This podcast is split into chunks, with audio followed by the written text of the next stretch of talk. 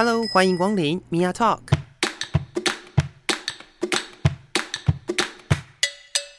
每个人都是有趣的书，有着独一无二的故事。一杯咖啡的时间，与你分享生活点滴。Hello，各位亲爱的朋友，我是米娅。今天我们在节目当中邀请了，呃，好久不见。好久不见，对，好久不见，对，Long time no see。呃，Podcast 创作者为叛逆女孩的 Connie，欢迎。Hello，大家，我是为叛逆女孩的 Connie。之前有跟 Mia 有录过一次音，但是这次又来了。对啊，这是我们第一二三四五啊，反正我们就见了很多次面。就是、对对对对对对对，但是就是很难得有机会可以让你。呃，移动到北部来跟我录音，确实，因为我现在人在高雄，就是那个我的位置现在是 base 在高雄。是是是是是，那呃也是因为呃想要找你来这一次的主题，其实我也思考了蛮久的呢。因为今年哦、喔，其实算蛮这个议题蛮多人在讨论的，然后也刚好今年在台湾迎来了第一。第一场的那个有女性的教招，对对，然后你应该不是那个第一场吧？我不是桃园的第一场，但我是南部的第一场。哦，对，所以那你也算是，对我也是第一梯，只是桃园先，就是可能什么什么任务需求我也不知道，但是他们有就是玩他们一个礼拜这样。是是是，就我们呃之前邀请你上节目的时候是谈国防嘛，那这一次就想说，哎，既然你呃刚好有这个。教招的经验，所以就来聊聊这个教招。我想听到教招，非常多的台湾男性都会非常的惧怕。为什么呢？因为我自己呃身边听到一些朋友哦，他们就是你知道有一种很有趣的假讯息，叫做你只要上网搜寻你今年有没有教招，就就算是报名的这种垃圾假讯息。然后或者是说呃那个叫什么嗯，或者是说。呃，大家只要听到或者是接到所谓的教招令的时候，就会开始安排出国。对，就是 就是就是你有各式各样的理由想要逃避教招这件事情。对对，但是呢，其实这个教招一直都是呃退伍的男性的心里面的一个很奇妙的一块很大的阴影，很害怕的地方。每一年都要担心自己到底有没有。有没有被纳入年度的教招？所以我比较好奇的是，呃，因为就我所知哦，就是女性不会在那个名单内，所以想知道一下，就是在女性教招这件事情是要用报名的吗？还是说你要上去填志愿什么？我认真是自己上网填的，欸。嗯哼，因为我那个时候，我们那一批次有九位女性是教招的，uh -huh. 然后他们其中有几位是后备指挥部打电话问他们，嗯哼，就是呃，现在有后备的教招，那女性的教招，那你们要不要来呢？然后他们就说好，好，因为女生在当时在退伍的时候是可以选择有没有要拿后备役，对对对，对，我那个时候是有选的。然后，呃，他们有一些人是有接到电话通知的，嗯，但是我自己是自己知道这个讯息之后，我就上网去报名。好主动哦，超主动的。我觉得我们全台湾的男性都应该要向你看齐。对啊，我超傻眼的，因为你知道，我就是上网报名了之后啊，我就发现说，他们虽然说好像有开给女性教招的这个嗯嗯这一块，但是在整个后备系统上面，好像没有准备好要让女性教招。因为女生那个时候我能够选的单位就只有五个，嗯哼，对，就是呃桃园嘛，然后我忘记是台中还是哪里了，台南，然后还有另外一个就是花莲，哎、欸，可是可是还可以选呢，其实呃，如果你是男生自愿的话，你可以选。哦，志愿的话可以选，就是如果我今天用报名的方式，主动报自己的方式的话，是可以选。对，而且他去哪里的单位超级多的，一头拉苦都可以选。但是我我们女生就只有五个地方可以选。哦，对，然后我就选了台南，要不然我就要去花莲了。嗯哼嗯哼，对，就他其实是没有太多的选择。嗯嗯嗯，就是他有他有地点，然后他有人数的限额吗？呃，他其实没有人数的限额，但是因为可能知道说报名的人数不会太多，嗯哼，对，所以说他就是呃，就只有这几个单位给你选。哦，对，但是我觉得可能对女性比较吃香，或者是说到目前为止，因为是第一次嘛，第一次采取说，哎、欸，女性可以上网去报名，是。要不要交招这件事情，所以他们那个时候在呃安排的时候，有询问我们说，你们的时间，就我要第一梯次或第二梯次，了解了解，就是说，呃，在这个。时间上，或者是说在在就是应该是说他们比较有机会让你们去做选择，而不是说呃就是必须要在哪一个时间就哪里就就要去教招了。对，但我觉得这也是因为我们是算是自愿去报名的，嗯，就像我跟你讲的嘛，如果男生去自愿报名的话，他也是有选择的。嗯哼，对。然后如果说他就等着被动的等人家来招你的话，那你没有选择，我觉得好像也就是就是 对你就是没有选择的状态了。哦，所以其实我今天听到的比较比较不知道的地方，就是原来男性也有志愿教招。有，因为我们那一期 我们那一期的呃教招里面就有一个是。志愿第五次教招哦，所以他就是，所以可能一百个人里面有一个，呃，可能就有四五个。OK OK，所以所以其实比例上来讲也是少数哎。对啊对啊，因为大家可能在过往的经验里面，对于教招的想象都比较浪费时间啊，嗯、然后去那边就不知道自己在干嘛、嗯、等等的。而且我要说，就是因为我们在填完了之后，我们还要去。后备指挥部自己自行再做另外一个报道，uh-huh. 然后就很讽刺的是，我那个时候在填志愿报名表的时候，那个专员就在边接电话，就是在处理那个 要出国不能叫招，然后还要跟他解释说：“哎、欸，你这个好像不太可以哦，那个法律规定是怎样怎样？是不是？是不是就一堆人就是要出国嘛？因为他就变成很奇怪的一件事情是，就是大家为了要躲避教招。”就是以以台湾男性来说，就是为了要躲避教招，真的是花招百出哎、欸。对，就是我我发现有几种嘛，就跟以前躲兵役一样，就是你有各种各式各样的理由，比如说把自己吃到过胖啊，或者是或者是过寿，就是体检那一关不过的话，你就不用当兵。对，这种的，或者是说在教招的时候你。呃，你你拿到教招令的那个同时哦，就是就开始规划那个时间点要出国，但是你出去可能就几天，但是就你只要什么把机票买好啊什么的，然后就就跟他说，哎、欸，可是我这个机票什么都买好了，没有办法。然后那个时候其实是可以，呃，是是可以不用教招的。嗯，但是我记得这个规定是有修正啦，对，但正式的修正是什么样的状况？其实我觉得大家可以。再上网找，对对，再再再上网找一下确定的，因为我那时候听到的就是他有跟他说，这是这个规定已经有修正，对，你不能这样子去做，就除非是怎么样怎么样的规，是是是，所以他有更严谨的规范了。是，所以说呃，很多以前传承下来的躲教招的方法，好像现在就不一定管用，因为这些就被看破手脚了，这样。是是这样说的，我相信是如此的，一定是 一定是已经太多太多了，然后所以才会才会呃去修正这样子的规定。是啊，我觉得就是这个修正，我觉得是必要的啦。嗯、只是就是他同时在修正这个让大家不要躲避教招的同时，你也必须要让后备军人知道自己进去教招到底是为了什么。嗯哼。这真的是蛮重要的一件事情，而且有时候就是很多义务役不想回去教招，是因为他们的薪水很低。哦，你说教招的教招的那个那个那一个礼拜吗？对对对对，就是你会领到一个就是超低的薪水啊。对，就会觉得说啊，到底进去干嘛了？我就会想说，好，我自愿意进去，我就会说服自己说，好，我至少在。呃，没有工作这段时间，我拿到的薪水是可以跟我工作的时候是差不多的。嗯哼。但是义务役的话，他可能就是哦，我那一整个礼拜，如果他们原本的工作是没有办法 cover 他们的薪水的时候，嗯、他们拿到的钱就还是很少，就很少啊。我知道，我就觉得，我知道，我知道，这可以生活吗？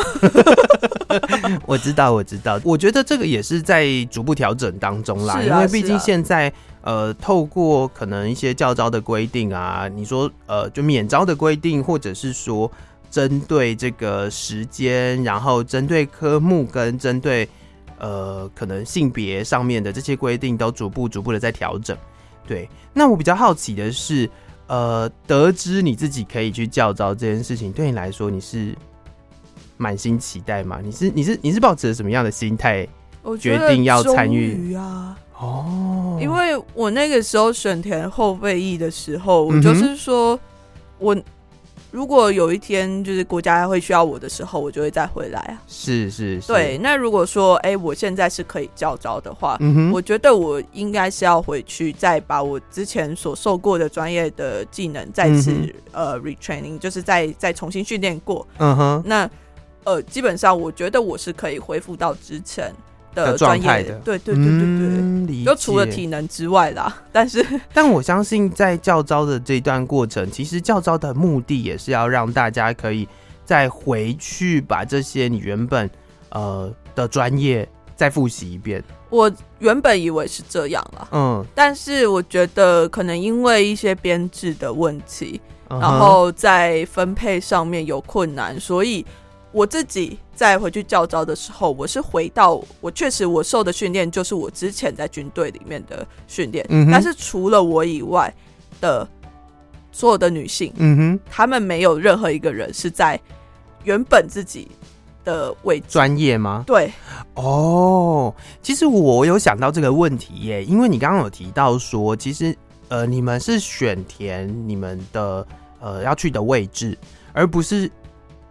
而不是专业耶，不是啊，对，所以你有可能到那个位置去，他需要，或者是他那个地方排了一个什么职务给你，你就得要练那个东西，对不对？对，理解上是这样，哎，对，哦，所以说他们就是被排到了，呃。就是我们那时候全部都被安排到通信，嗯哼，对啊，我自己刚好就是你本来就是通信，对，而且又刚好他们在 retraining，在在重新训练的东西是无线电，嗯、就刚好是我之前的专长，嗯，对，所以我就是再复习一次，基本上我已经可以接近在跟助教他们一起帮忙的状态了，但是其他人是零，他们是零基础，或者是说。甚至以前可能就不是在做通信的，然后对，因为他来教招的时候被排到要学习通信的科目，所以他就得要重新学习通信机的操作什么的。对，虽然说他们有有人是说这个通信机的操作是一个一般性的、普遍性的操作方式嘛，嗯、但是我觉得。并不是这样哎、欸，因为虽然说有的时候会说做呃站安官的时候会用到通信的部分，嗯哼，但是我觉得那些都不太属于是某一种专业嘛，嗯嗯，因为像我那个时候就有遇到他们有可能是非弹连的或是医疗专业的，是。对，就之前是有受过 EMT 的，那我就想说奇怪，那为什么不是回去他们原本的专业去受训练？这个我也觉得是在这个就是整个教招训练里面蛮需要再重新规划的一个地方啦，因为教教招训练好像把大部分的人分成几种，一种就是训练所谓的呃什么步兵专长，对对，然后再就是哎步兵专长、炮兵专长这种通常都是会会在教招里面做训练的，然后再来就。剩下的一些属于呃比较认为是特别的专场，就会就会回不去，对，就回不去原本的，就是可能你是所谓的军医好了，军医就不会回到军医的地方去教招啊。对，我就觉得蛮可惜的啊，因为就是如果说这个人他。在退伍之后，他还是从事医疗的部分的时候，嗯嗯，那他如果再回去军医的话，某种程度他也是可以再重新再为军医带来另外一种能量。但是可能他们都会觉得说，哦，你们后备役回来，就是主要都是在训练你的步兵专长，嗯，所以就是射击一定会有的。是对，那。我觉得，那我们可能就必须要重新再把后备军人这件事情去重新定位。嗯哼，对，你可能不是你找我们回来，好像不需要我们原本的那么多的专业，而是你更需要的是我们就是一个步兵。是是是，感觉起来，呃，听下来就是在这个科目上面来说，呃，主要还是以所谓的步兵专长为主。确实，嗯、对，那我花很多时间在打靶。对啊，我我知道，真的是教招好像都要打靶，一直不停的在打靶。我看新闻，大部分也都是那个，就是什么射击训练、射击训练的，还有行军啊，对对对对对对对，就是就是超步兵的，对，但是我就必须要抱怨一下那个，对，让我抱怨一下那个枪支的部分。嗯哼，对，因为他们的枪支管理真的不是那么的优良。然后我们那时候打射击的时候，嗯哼，我拿到的那一支枪，就是在我射击连续三十发的时候，它连续卡弹了三次。我真的觉得我有点不太敢拿那个枪上战场。理解理解，对，嗯、就只是会觉得说，哎、欸，这好像是虽然说他们呃，我有跟后备单位去反映啊，嗯、哼然后他没有说之后也会陆续汰换这些枪支，就会换成六五 K two 啊，不把它换成 T 九幺，嗯嗯，对，因为之前打的都是六五 K two，这是很久很久以前的那种 我在新训的时候的枪了，然后。我就觉得，呃，对，后备军人的命也是命嘛。是是是。那讲到这里，我想，呃，我比较好奇的是，你就是女性招员跟男性招员的科目都是一致的吗？一致的啊，包括行军，包括射击，包括呃，通就是专长训练，我们都是一样的东西。哦，就是全部都是一样的。对，就除了晚上睡觉的地方不一样，太一样之外，其他都是一样的。哦，那我蛮好奇在生活区的部分，因为呃，我相信大多数的教召都是在原本就很少人的营区里面进行的。没有啊，现在的教招算是现地结合现地去做、哦、呃训练，所以我们那个时候是住在一个宫庙的，有点像香客大楼里面哦。对，然后。男生有出去宿营，嗯哼嗯哼，对，但是我们女生就是到另外一个比较靠近的营区，嗯嗯，去住宿这样子。其实我就会觉得说，说真的啦，如果要让我们女性去外面宿营的话，我觉得也是 OK 的。对啊，我觉得这这个状况下是不是也呃，应该说，就你编组的话，你分开编组就好啦。对啊，对啊，所以其实好像。不然这样就好像没有练到的感觉。对啊，他就没有让我们去使用到一些，因为他们现在有很多的新的个人装备，uh huh. 甚至是有一个个人的帐篷。哦，oh. 对，每个人都会有那个个人的帐篷，然后你你就是躺在里面，然后就可以就是打开来直接使用的。Mm hmm. 我觉得是一个蛮好的，因为我可以看得到国军有努力而在精进这些装备，但是当我们回营区里面睡的时候，这些装备其实。就没有办法使用到了，嗯哼，有点可惜。就是说，我觉得如果真的因为已经把训练科目变成了，比如说在现地来训练了，那是不是连状况都得要一起处理？比如说，真的到时候呃战争发生的时候，本来就应该要宿营啊，本来就应该要做这些事情，然后为什么会呃要特别再把女性教导员？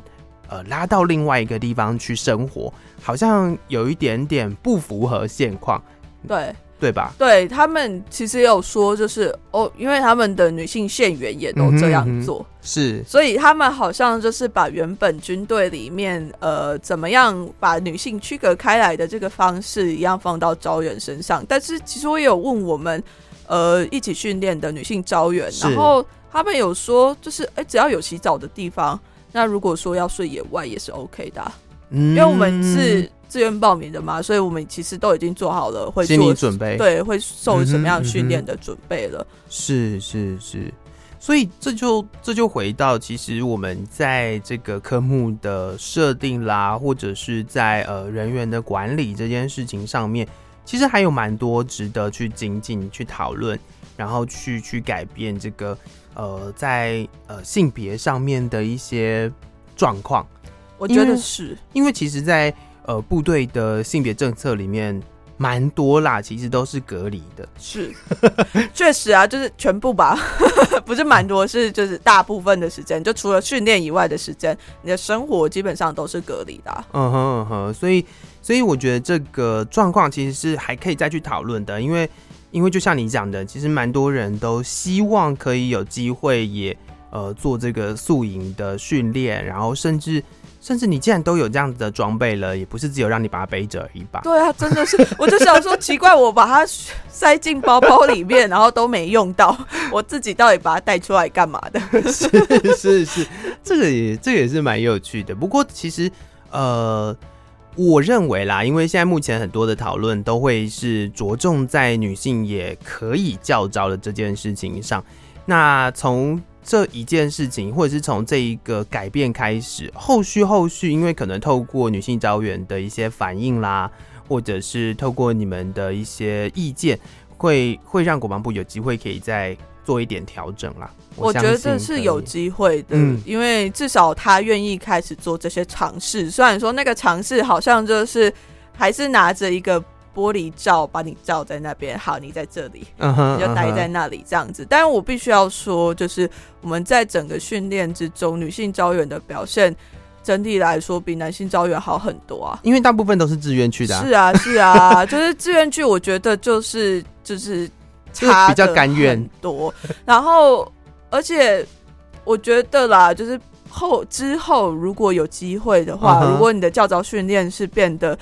呃，是有品质的，然后大家是觉得 OK 的话，那采取自愿报名的，我觉得也不是什么不好的事情。嗯哼，嗯哼。目前我觉得没有办法自愿报名的原因，就是因为整个训练会让人家不知道你去，觉得浪费时间，对，不知道你去要干嘛。Uh -huh. 但如果你真的在把这些东西做到一个大家觉得说，哦，我去是确实可以受到很精实的训练，然后我真的知道我自己在做什么的时候，嗯、那我觉得说自愿去。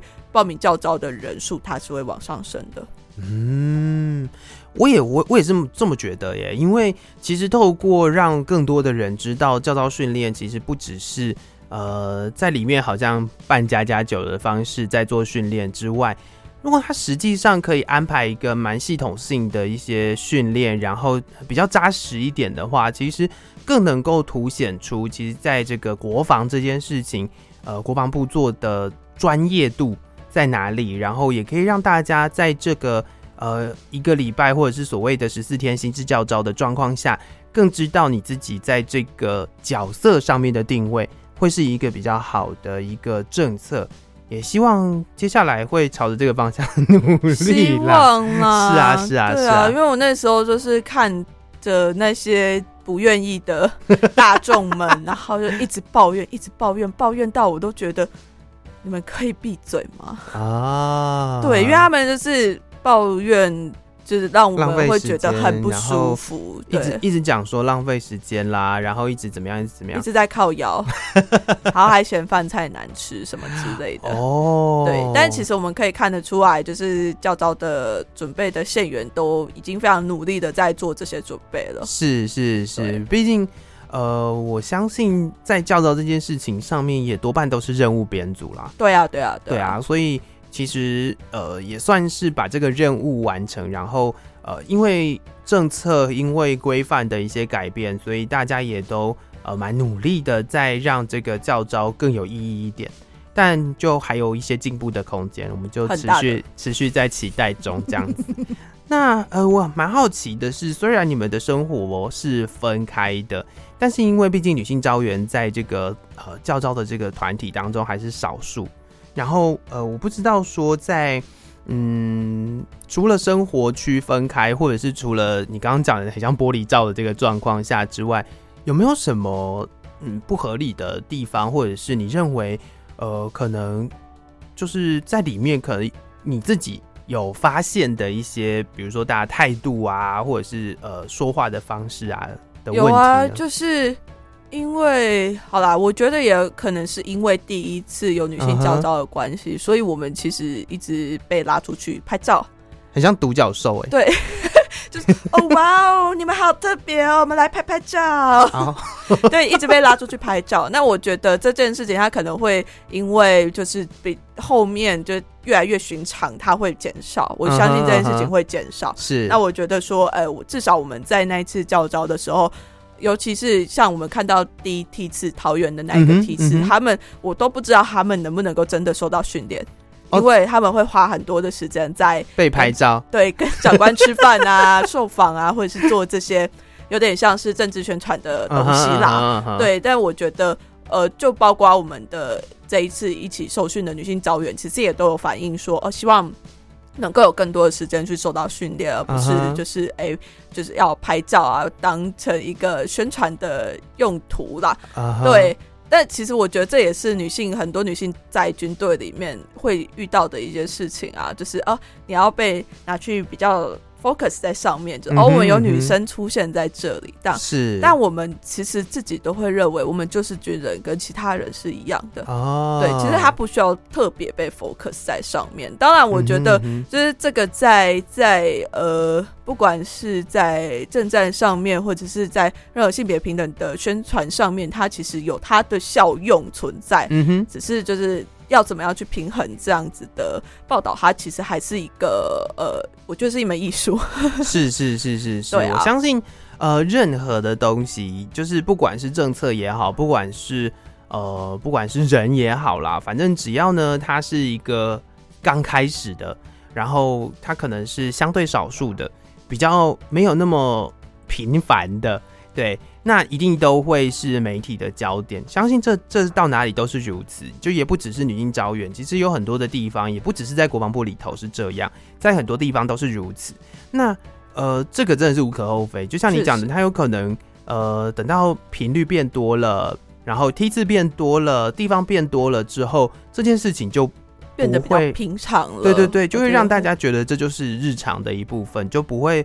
就不会说好像呃把女性招员当成就像我刚刚讲独角兽一样的看待。对啊，对啊，只是我觉得另外一点也会变成是呃一起受训的，一起就是回去招回去的人，嗯、他们某种程度也是把我们女性招员当成是很特殊的群体在看待。所以说，在这个性别上面的区隔，其实还是可以感觉得到。然后甚至说，他们在面对我们呃女性的时候，有时候还是会有一些骚扰的状况出现。Uh-huh. 对，这个完全是我就觉得怎么会在这个时候是出现的？嗯、啊，就是因为我们呃女性招员里面有一些比较外形比较娇小的，嗯哼嗯哼，然后可能皮肤比较白一点点的，嗯哼嗯哼，然后他们就比较容易受到一些男生。就是会开始说啊，你结婚了没啊？然后你有没有伴侣啊？还是怎么样子？然后甚至就开始打赌女性招远的年纪啊，打赌女性超远的体重啊，等等的。然后他们在打赌，打赌就算了，还跑来问我们。然后我就觉得这些事情实在是呃太让人呃觉得。傻眼，是是是，我觉得这在哪一个地方、哪一个场合都不是不应该出现的啦。是啊，是啊，对啊，对啊，对啊，尤其是呃，像教招这样子的一个训练的地方，虽然说不总是在训练嘛，但是呃，在这个环境里面，其实其实说实在的，相较于一般外面工作的场合，这这也是一个相对封闭的状态。所以在做这样子的事情，或者是在做这样子的讨论，然后把别人的外形啊、别人的可能呃感情状况啊、生活状况拿来当成是一个呃聊天，而且还不是跟他聊，是跟他们自己聊。哎，我想说，Hello，就是就也不是那种就是友好友善的聊天的状况下，呃，其实我觉得在这在任何场合都不应该出现，所以。在这个一个封闭的地方，又会让人更不舒服。毕竟你也没有那个呃，像下班之后可以离开的那种状况。对啊，嗯、而且我我我不想这样说，但是确实在一个男性多数的场合的时候，uh. 这样的风气其实是更容易出现的。嗯，对。然后他甚至就会呃开始有点在。就是我也不确定，就是想要吸引这些女性，或者是吸引我们这些女性、uh -huh. 啊，我不算在里面啊，因为我太高，然后外形又不是他们 觉得呃可以去调戏的人类，对，所以就不是他们，是是是，对他们就会开始有一些可能讲话比较嗯轻。就是很想要靠近，但他们的靠近方法又很烂，或者是说，嗯、甚至是在行军的时候就会故意去踢人家，或者去逗一下小朋友哦。对，国小生吗？Hello，真的是哇哦，这种行为，嗯，非常不可取。对，超级，我就觉得很问号啊！我想说，呃，这是为什么我在这个地方？然后我以为我是来教招的，但好像是进到了某一个夏令营。是啦是啦，就是如果说以以刚刚这个这个状况来说，我我会觉得说，呃，大家都毕竟都是一个可能不管是志愿役也好，或者是义务役也好，都已经是一个退伍的人了。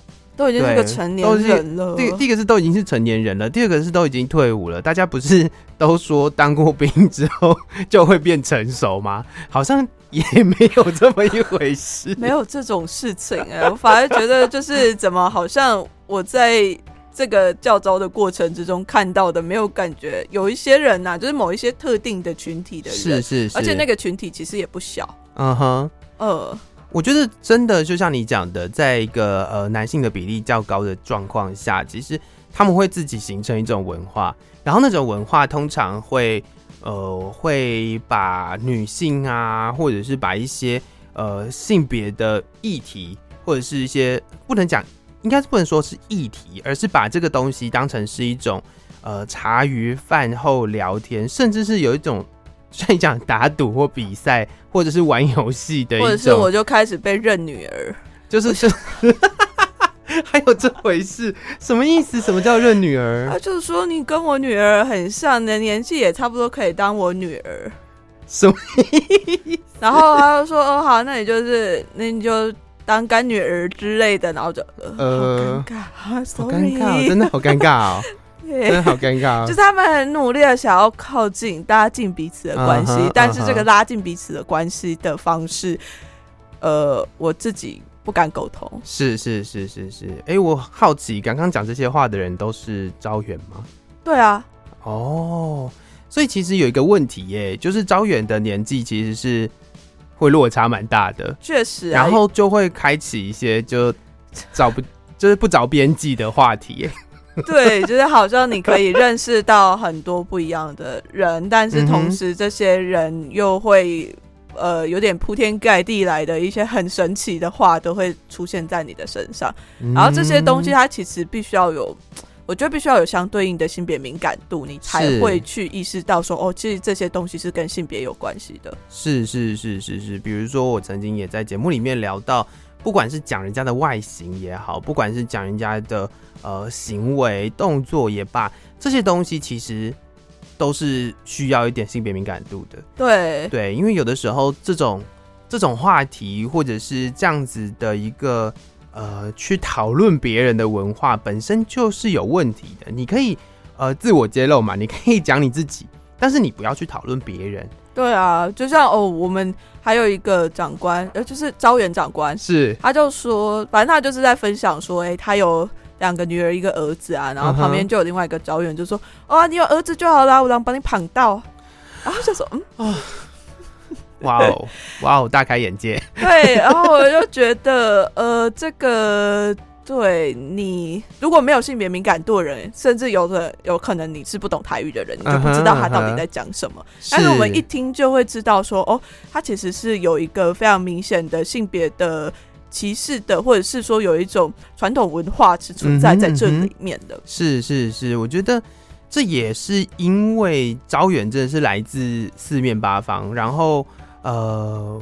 我觉得不管是任何的状况啦，除非你原本就是在一般职场，职场里面的那个就是人的组成的方式可能会可能没有那么没有那么就是四通八达，但是 因为不管是在部队里面，或者是像招员好了，真的就是从各式各样的地方会会聚集在这里，所以呃不同的文化或者是不同的家庭的背景、不同的宗教信仰，对，我觉得都是蛮。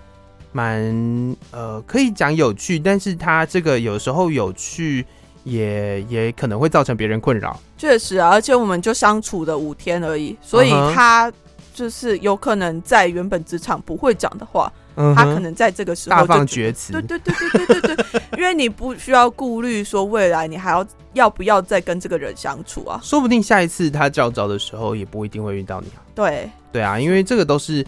呃，随机挑选的，对，所以他可能也不会太在意说他讲出来的话到底有没有冒犯到你，嗯、他就只是讲他想讲的话。嗯，确实，因为现在可能所谓的性平三法的关系，所以你在一般职场上比较呃比较有所顾虑，因为毕竟职场的话，你可能会在这个地方好几年，然后你会在同样的办公室可能也好几年，所以你对于这些相处上面或者是互动上面的顾虑，就算你很想要做某些事情，但是你的顾虑可能会多一些。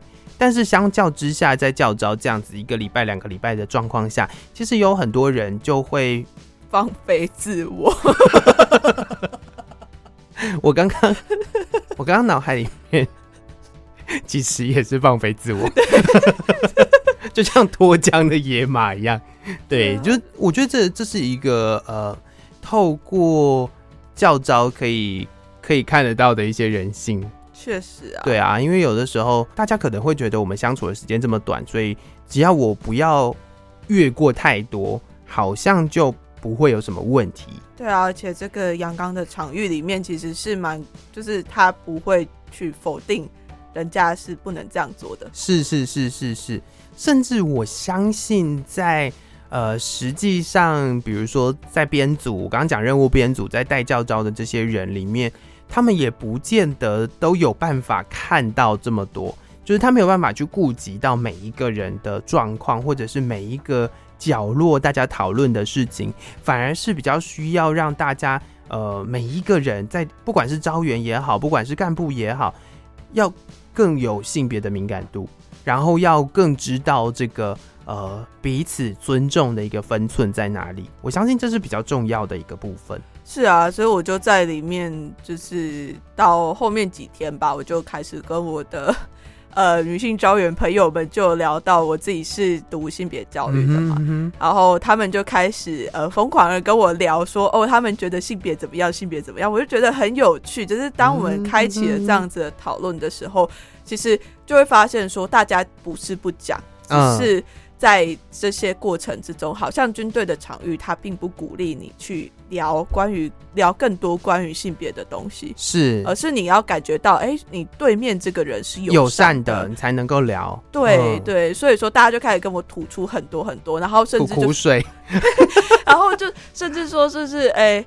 到楼下，反正我们就是在寝室聊嘛。是是是，然后就到集合场的时候，他们就说：“哎、欸，你去跟那个人性别教育一下。”但是就连我自己，就是我有在学这样子，我会成，我觉得那是我的一个专业的人，我其实也不会太直接的，就是在一个公开的场合跟这个，呃，我们觉得他可能有还上。缺一些性别意识的人，直接去聊这件事情，嗯，因为对他来讲，我们之间的沟通就是他其实是有一一个断裂存在的，是是是是是。很多时候大家都会觉得好像呃，你应该要去教育他一下，但是其实说实在的啦，就是因为我自己念性别研究所，我也是常常会被提到这种事情。但是我们有一次在研究所里面就讨论自己同学们的讨论，就得出了一个有趣的结论。就这是我的专业，但是我没有必要教育你，要付钱吧？对对对对对对对对，老师的老师的答案是 要付钱吧？这是我没有必要教育你啊！为什么学性别研究就得教育你？那这样学哲学的，就是到处都要看到一些没有哲学思想的人，就得要去教他吗？对啊，没有没有这回事嘛？对，所以呃，这这其实也是一个大家可能会出现的误会啦。嗯，那我们聊了这么多，最后还是想要问一下，就是在整体而言，不管是在呃课程的训练也好，因为我们刚刚也听到了蛮多的抱怨的，然后然后或者是生活呃也好，你会呃整体而言，你会觉得就是呃女性的退伍军人应该要回去教招吗？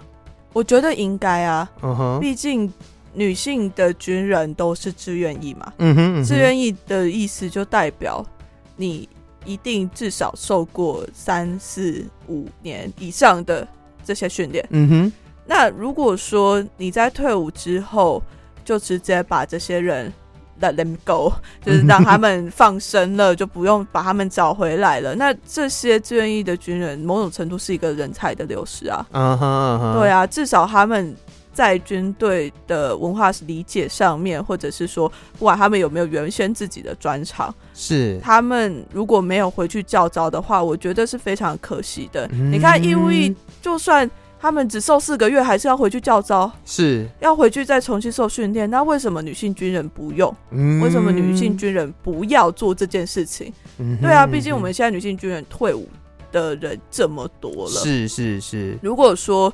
呃，我们女性军人能够像呃一般的男性一样，就是也都是回去教招的话，那其实我觉得会对于军队里面在训练用人的能量会是一个很大的补充啦。哦，没错，没错，没错。我觉得，呃，这就是要回过头来谈，就是所谓的呃报名意愿这件事情啦。就是如果当大家都认同这样子的一个状态，认同这样子的一个训练的话，其实就像你讲的，报名的人会多一点。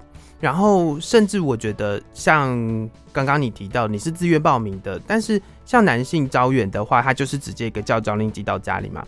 那呃，我觉得如果说呃，实际上有这样子的一个 database，就是有后备役的女性军人的一个资料库的话，我想如果用这种方式去比照，然后让更多的人开始接触，然后让这个焦躁的梯次。然后呃，可以选择的地点之类的变得更频繁一点，变得更呃如常一点的话，呃，我相信这个对整体而言的能量来说是会有相当的帮助的。对啊，可是我觉得有两件事情我必须要就是再提出来。好，给你补充。事情是第一点，就是教招的系统上面对于女性教招没有做好准备，是我后续再去查我自己的资料的时候，发现我名字后面就是先生。所以我，我我觉得就是从这个小细节里面就可以看得出来，对你的系统上面甚至是没有把女性拉进去的。那我觉得这是比较可惜的。那另外一点就是，其实整体社会对于女性教招这件事情还是不太友善。嗯，毕竟我自己也有在看一些新闻啊等等，或者是在一些军队的讨论群组里面，嗯，就可以看得出来，大家对女性军人进去教招都是。很多人是不以为然的，是就会觉得说，哦，你们这些人是不是就是长官特别挑进去要演戏的？啊、对，然后呃，其实某这样子的不友善的方式，也会影响到女性军人要不要回去教招这件事情。啊、对，然后甚至是我在、嗯、呃，可能有在一些其他的媒体上面有受访，然后我就提到说，我其实蛮希望我自己能够回到。原本的转场去受训练的，嗯嗯、那那个新闻下面就有人留言说：“啊，男生回去就随便塞啊，为什么你们女生就抱怨这么多？”